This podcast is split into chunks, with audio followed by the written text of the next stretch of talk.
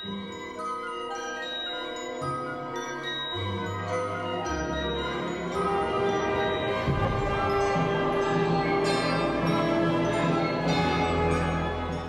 天聊什么？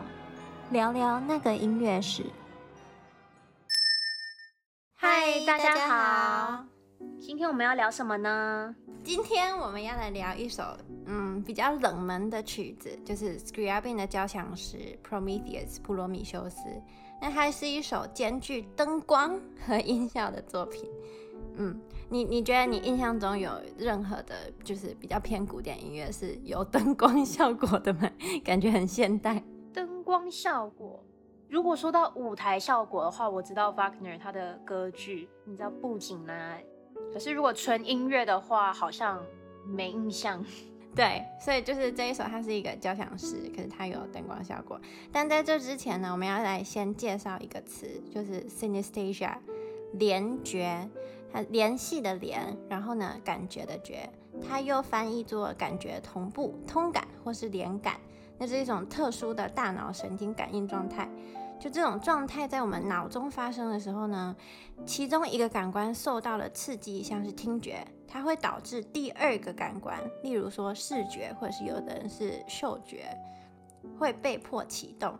那嗯，比较简单的说，就是当你的其中一个感官被触发的时候，另外一个不相关的感觉，它也会同时有反应。那具有联觉的人呢，通常被称作联觉人，很简单明了，就是 synesthete。那你觉得你在 日常生活中有遇到这种状况吗？一个感官触发另外一个感官。如果看到颜色联想到情绪，这样算吗？嗯嗯，对，这也算，因为视觉嘛，然后让你的心情受到影响。对啊，就例如说红色一般都是比较激动，或者是愤怒，或者是亢奋之类的情绪吧。那还有蓝色啊，蓝色就忧郁嘛，Blue Monday。对，那个 Picasso 不是有一个蓝色时期嘛？对啊，对啊，蛮忧郁的那一段。嗯，对啊，就是其实我们像我们普通人或多或少也都具有一些就是这种 synesthesia 的技能。那比较常见的就是你说的，就是颜色与情感的联系。例如红色嘛，红色是一个很主动的颜色，就是你无法忽略它。就是当你看到红色的时候，你就会忍不住看一眼，所以很多交通标志，就是警示牌啊，也都是用红色当底色。嗯，然后还有像黄色，黄色通常会给人一种就是。可信度很高、可靠、稳定、温暖的感觉，像是阳光啊，或者是那种要丰收的土地，然后一片就是黄金的稻麦，类似之类的。还有像是嗯，很多国家的皇冠几乎也都是黄色。还有以前就是我们都会说那个皇帝要加黄袍，也都是黄色，就是有一种很可靠、稳定的感觉。嗯。好像不管是中国，就是西方或者是东方，黄袍好像都是黄色或者是金色。对，就是黄色会给人家一种稳重。对，因为想要人民可以信任他嘛。嗯，但也很巧，就是刚好东西方都是，而且很少，比如说，诶、欸，绿色的皇冠之类的。不是，皇冠也算是帽子的一种，一种绿色好像不太好。对，对啊，就是可能他们都也是黄色底，当然上面会加一些宝石啊什么的装饰，但是几乎都是黄底为主。嗯嗯。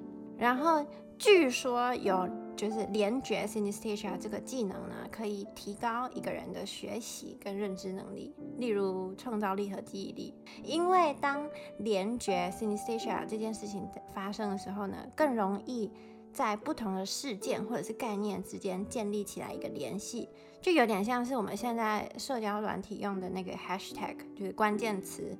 当你把一件事情的关键词就是建立的越多的话，你就更容易可以把相关的内容联系在一起，然后就会发展 出一套你自己的学习或者是认知系统。嗯，听起来有点像是之前，呃，就是有一个有一个记忆方式，好像就是说你把。类似的东西放到一个抽屉里面，然后你在你的脑中就是建立那种类似资料柜或者是那种记忆宫殿。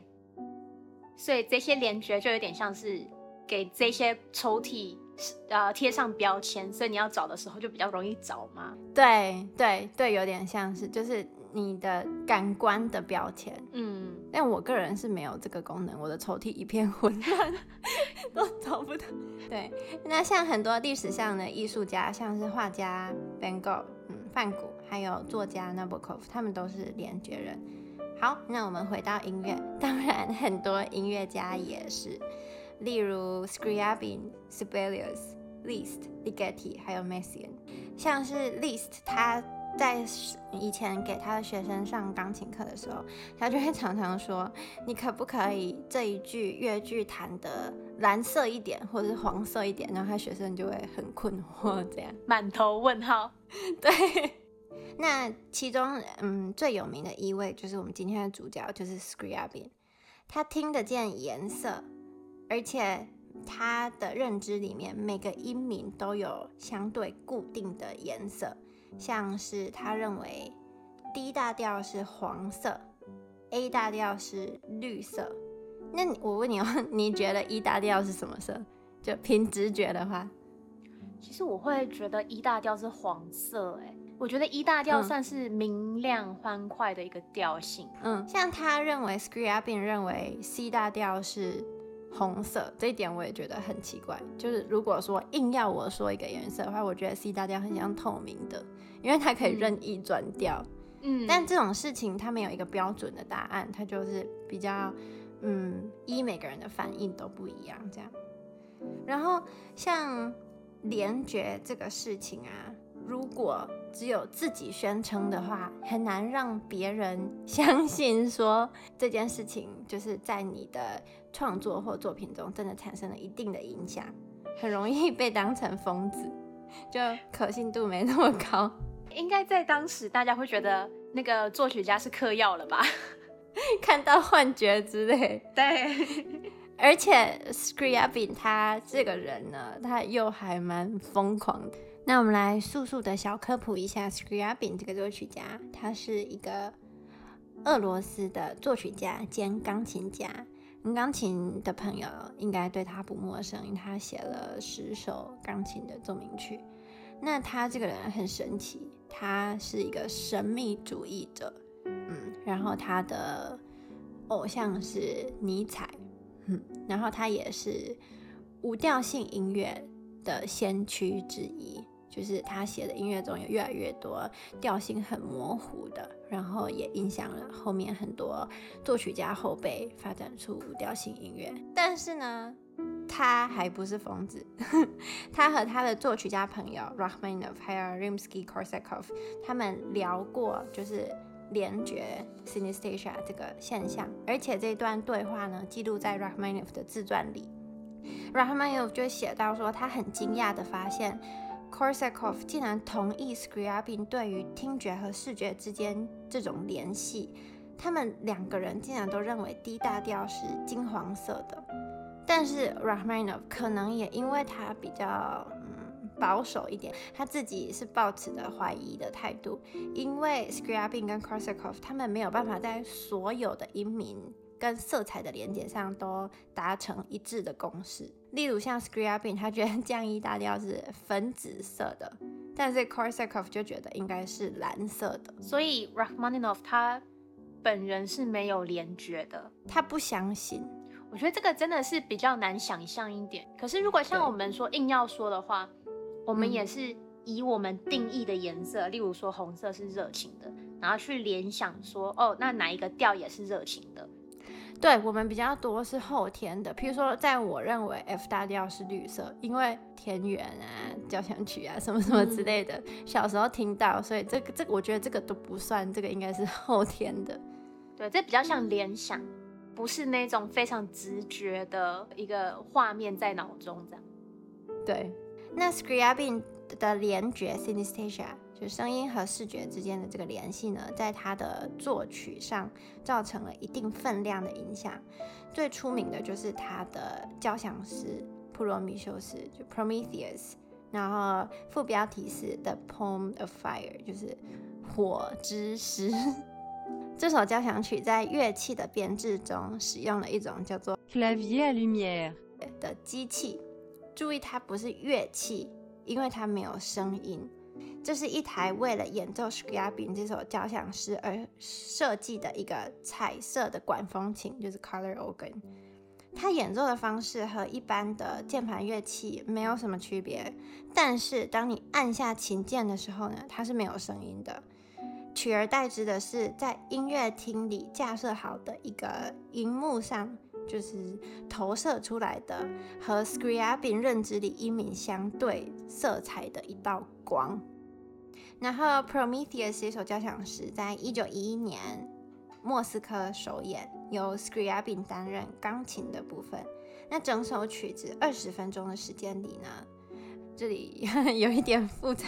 Scriabin 试图描绘人类意识的发展，就是从原始的无形的这种混乱，譬如说像单细胞生物啊，或者什么宇宙就还很混乱的时候，到人类自我意识的出现，然后最后人类的意识与宇宙的结合。哦，我觉得它真的是非常的哲学，对。然后 Scriabin 在这首交响诗中呢，用音乐和灯光来描述这整个过程，就是他想要表达的不是只有声音，而是有点像 Symphony of Sounds and Color Rays，就是对他来说，声音可能已经不足够 要表达他的这些想法，所以他又加了灯光效果进去。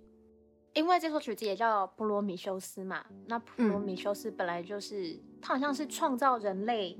的那个神嘛，希腊神话里面，他好像跟雅典娜共同创造了人类。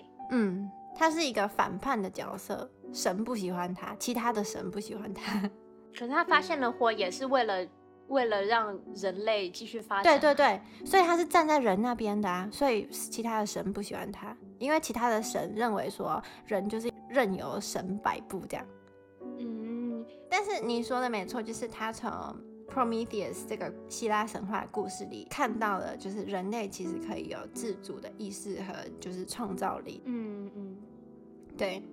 然后这个曲子一开始呢是充满不安和不确定的，就是你听不出来这曲子一开始是什么调。那 Scriabin 呢，在手稿手稿上写的表情术语是 smoky。你看别人都是写什么呃 cambrio 啊，或者是活泼的啊、生动的，他写的是 smoky，就是烟雾缭绕的意思。那为了营造出这种神秘又诡异的一个气氛，他使用了一个他自己说的叫做神秘的和和弦，就是 mystic chord。这个和弦呢，跟一般的我们对和弦的定义不太一样。就一般和弦不是三度嘛，比如说哆咪嗦降西之类的三度组成的和弦，嗯、但这个和弦是四度音叠加，就是哆发西咪拉，一直往上叠加。嗯、对，所以它听起来它就会不和谐，然后听起来。比三度的和弦还更有张力一些。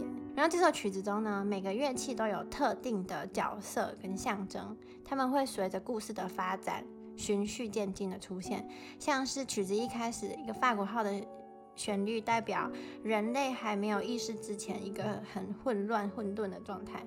后来的小号的旋律，代表人类想要创造、想要去改变的这个意念。那钢琴呢，象征着人类本人，就是所以钢琴几乎穿插在全曲中，但是这并不是一首 piano concerto，不是钢琴协奏曲，它只是钢琴刚好从头到尾都有。只是刚好钢琴是主角，对，就是主角光环嘛。后来曲子中间有一段很温柔的长笛的旋律，是代表人类的意识第一次出现的时候，有一种黎明曙光，很有希望的那种感觉。那曲子后半段有一段小提琴的独奏的旋律，代表爱情，然后它跟钢琴，也就是人代表那个乐器，有一段很可爱的互动，代表人就是陷入热恋中，类似。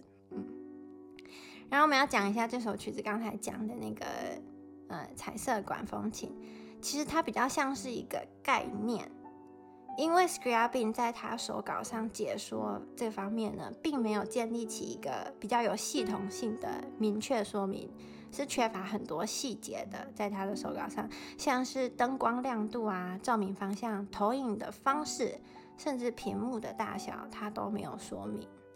所以他这首曲子就是不确定性很多，所以后来的人其实很难去演出。这也就是为什么这首曲子比较没有那么常演出。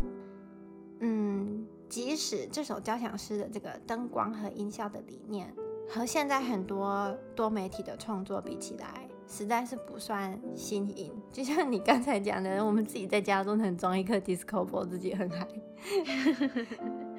对，但是在一九一一年，就这首曲子首演的那一年，那个时候是第一次世界大战之前，就是大家都还骑马出门的那个年代。其实这已经算是一个非常前卫的想法了。它也是最早期的所谓多媒体演出的始祖之一。嗯，对，好，那这就是 Scriabin 和。那个他的 Prometheus 交响诗，还有 Synesthesia 之间的关系。那我们这期就聊到这边，我们下次见啦，拜拜。好，拜拜。